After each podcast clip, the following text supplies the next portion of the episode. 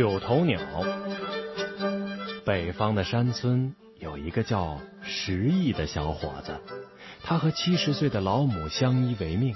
石毅每天以打柴为生。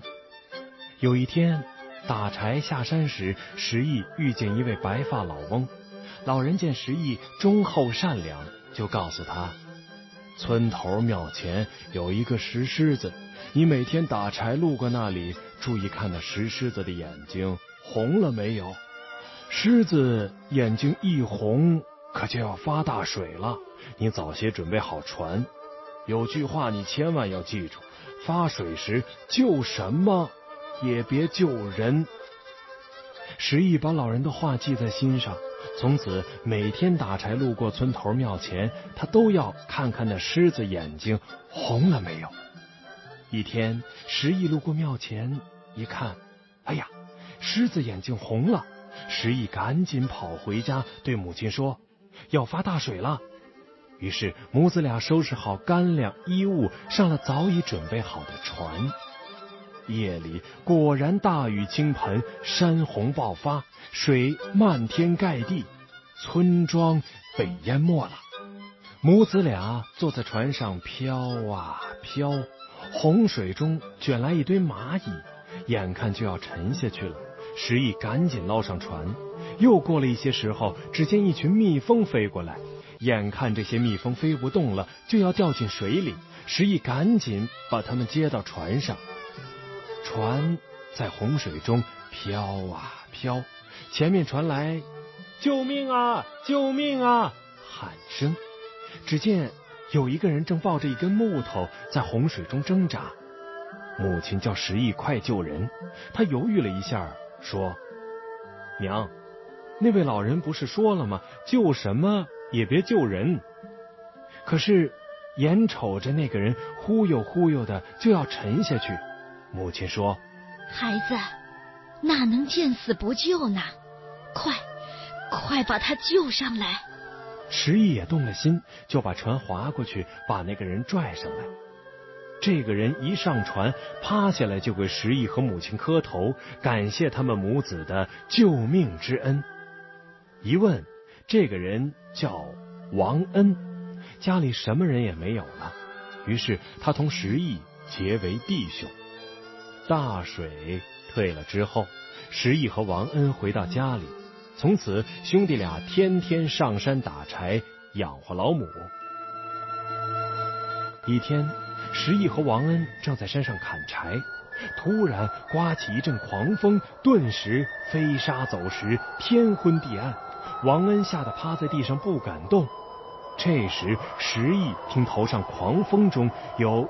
救命！救命的女子惨叫声，便把手中斧头抛向空中。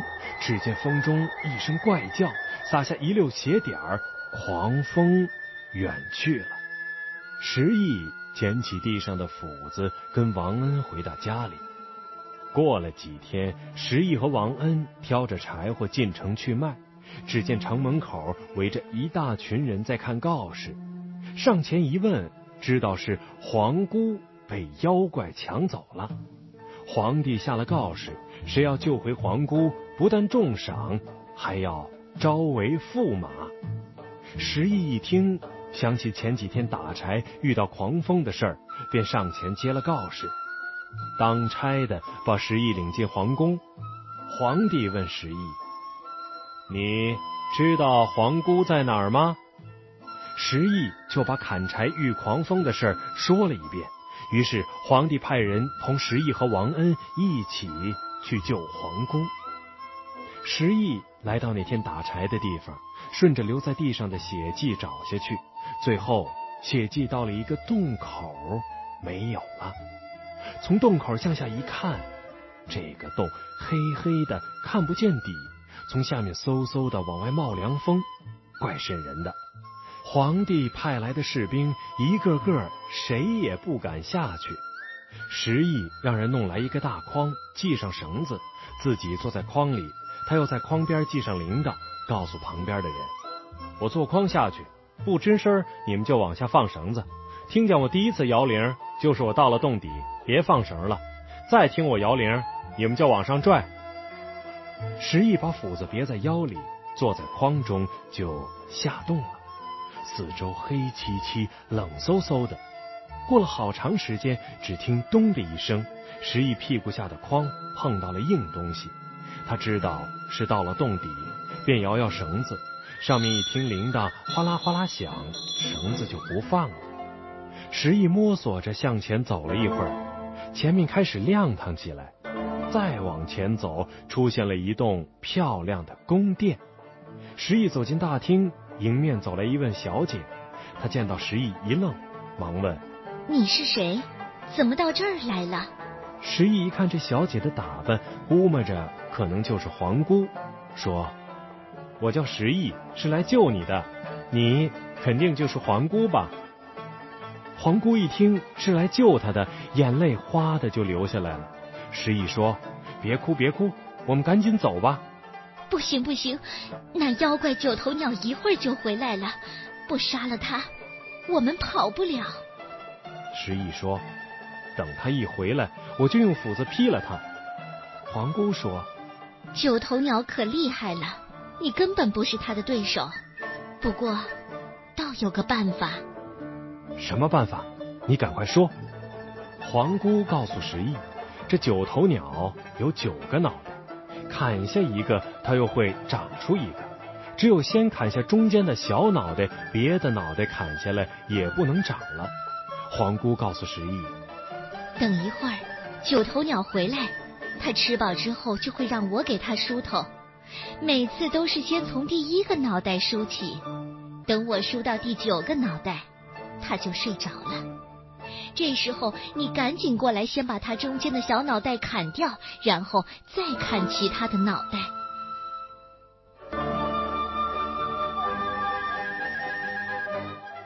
皇姑把石毅藏好，到晌午时分，只听一阵狂风作响，一只凶猛的大鸟飞进宫来。只见它晃动着九个可怕的脑袋，眨着十八只怪眼，一进来就嚷：“有生人味儿！”有生人味儿，皇姑迎上前，赶忙解释说：“哟，这哪来的生人味儿啊？我刚来才几天，能没生人味儿吗？看你大惊小怪的。”九头鸟解除了怀疑，坐下吃饭。吃饱喝足后，他躺在椅子上，让皇姑梳头。皇姑拿起木梳，一连气儿梳完了八个脑袋，那八个脑袋的十六只眼睛都闭上了。皇姑开始梳最后的那个小脑袋，九头鸟眨动小脑袋上的两只眼睛说：“小脑袋命中宝，叫皇姑下手轻，心要细，要梳好。”皇姑连连答应，请大王放心。然后小心翼翼的开始梳小脑袋，九头鸟感到很舒服，渐渐。闭上眼睛，打起了鼾。这时，皇姑连忙向藏在一边的石毅打了个手势。石毅轻轻奔过来，瞄准了，一斧头砍下了九头鸟的小脑袋。九头鸟大叫一声，从椅子上窜起来，栽到地上。还没等九头鸟挣扎起来，石毅眼快手快，擦擦擦，一连八斧子把八个脑袋通通砍下来。只见九头鸟扑打几下翅膀。蹬蹬腿，不动了。九头鸟死了。石毅拉着皇姑来到洞口下，石毅让皇姑先坐进筐里，然后摇动铃铛。皇姑已被石毅的勇敢善良所感动，心中有了爱慕之意。这时，他忙撸下手中的一只镯子，递给石毅，并告诉他出洞后千万到皇宫里找他。皇姑被拽了上去，洞上王恩一见皇姑年轻貌美，便生了歹意。再往下放筐拽石毅时，他悄悄把绳割了一个小口。洞下石毅坐进筐中，摇动铃铛，上面使劲一拽，绳子断了。洞上拽上了一段空绳，王恩就对皇帝派来的人说：“石毅在下面，一定让妖怪吃了。”我们赶紧回去吧，若不然，一会儿妖怪出来，我们和皇姑都得被吃掉。于是王恩领人抬着皇姑，乐颠颠的回皇宫去领赏当驸马去了。再说这石毅在洞里啊，左等右等，喊了半天，也不见上面放房子拽的，无奈转身又回到了九头鸟的宫殿。石毅啊，呆着寂寞，就转悠起来。他东走走，西看看，突然见一个台上搁着一个石匣，仔细看，上面还写着字：“石匣开，石匣开，单等石毅来。”石毅撕下贴在上面的封条，石匣果然啪的一声开了。原来里边躺着一条小蛇，匣中冒起一股烟雾。等石毅再看时，只见一个英俊的小伙子站在面前。小伙子说：“石毅，谢谢你救了我。我是东海龙王的三太子小白龙，偷着出来游玩时被九头鸟抓到了这里。你若不来救我，父王又不知我在这儿，还不知啥时能出去呢。”小白龙问石毅怎么也到了这里，石毅就把砍死九头鸟、救皇姑的事说了一遍。小白龙说：“不要紧，现在我送你出去，你骑在我背上，闭上眼睛，不叫你争，千万别争。”石毅骑在小白龙背上，闭上眼睛，双手紧紧抓着它。只听两耳边风声呼呼作响，一会儿功夫，就听小白龙说：“睁开眼睛吧。”石毅睁眼一看，已经到了地面。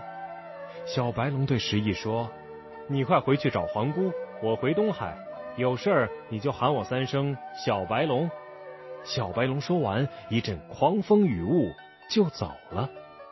石毅披星戴月的赶到了皇宫，到了皇宫外，见人们正来来往往的忙着办什么喜事儿，一打听，原来是。皇帝在给王恩和皇姑成亲。石毅赶紧上前说：“我才是。真正救皇姑的人！你看，我这手上还有皇姑给我的镯子。”把门的一听，怎么又冒出个救皇姑的人呢？见石毅拿出皇姑的镯子为证，也不敢怠慢，赶紧禀告皇帝。再说，王恩领皇姑回来后，皇帝万分的高兴，当即让皇姑当面向王恩致谢，并遵守诺言，定下亲事。则良辰吉日让他们完婚。皇姑一看面前的救命恩人不是石毅，便不同意婚事，说不是这位王恩救的他，而是另外一位叫石毅的。皇帝却责怪皇姑忘恩负义。正在皇姑哭哭啼啼为难的时候，忽然听有人禀告说，又来了一个叫石毅的救皇姑的人。皇姑大喜，催皇帝快快召见。皇帝这下犯了难，两个人都说自己是救皇姑的人，难辨真假。大臣们忙给皇帝出了个主意，他们准备了两间房，把石毅与王恩各关一屋，然后放一堆小米拌沙子，让他们一夜之间挑出来。石毅和王恩在自己的房间里瞅着那堆沙子和小米，犯愁了。正在这时，一群蚂蚁爬进石毅的房间。原来这是石毅在发水时救的蚂蚁。他们知道石毅有了难，就找来伙伴帮助石毅。蚂蚁们分成两伙，一伙挑小米，一伙挑沙子。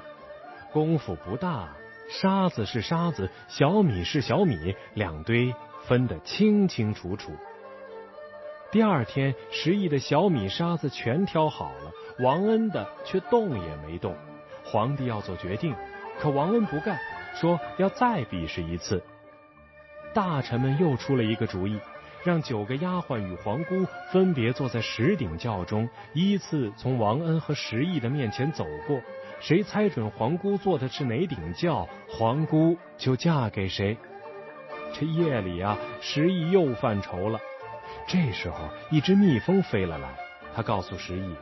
明天你看哪顶轿上有蜜蜂围着飞，哪顶轿里就是皇姑。第二天十顶轿依次抬过来，皇帝让王恩先猜，王恩急的是满头大汗。他瞅准了一顶轿，过去一掀帘子，是个丫鬟。轮到石毅，石毅见其中果然有顶轿，几只蜜蜂围着嗡嗡的打旋便大声说：“就是这顶。”过去掀开轿帘一看，果然是皇姑。皇姑见了石毅，高兴的一头扑过来。石毅顺手把手中的镯子给皇姑戴上。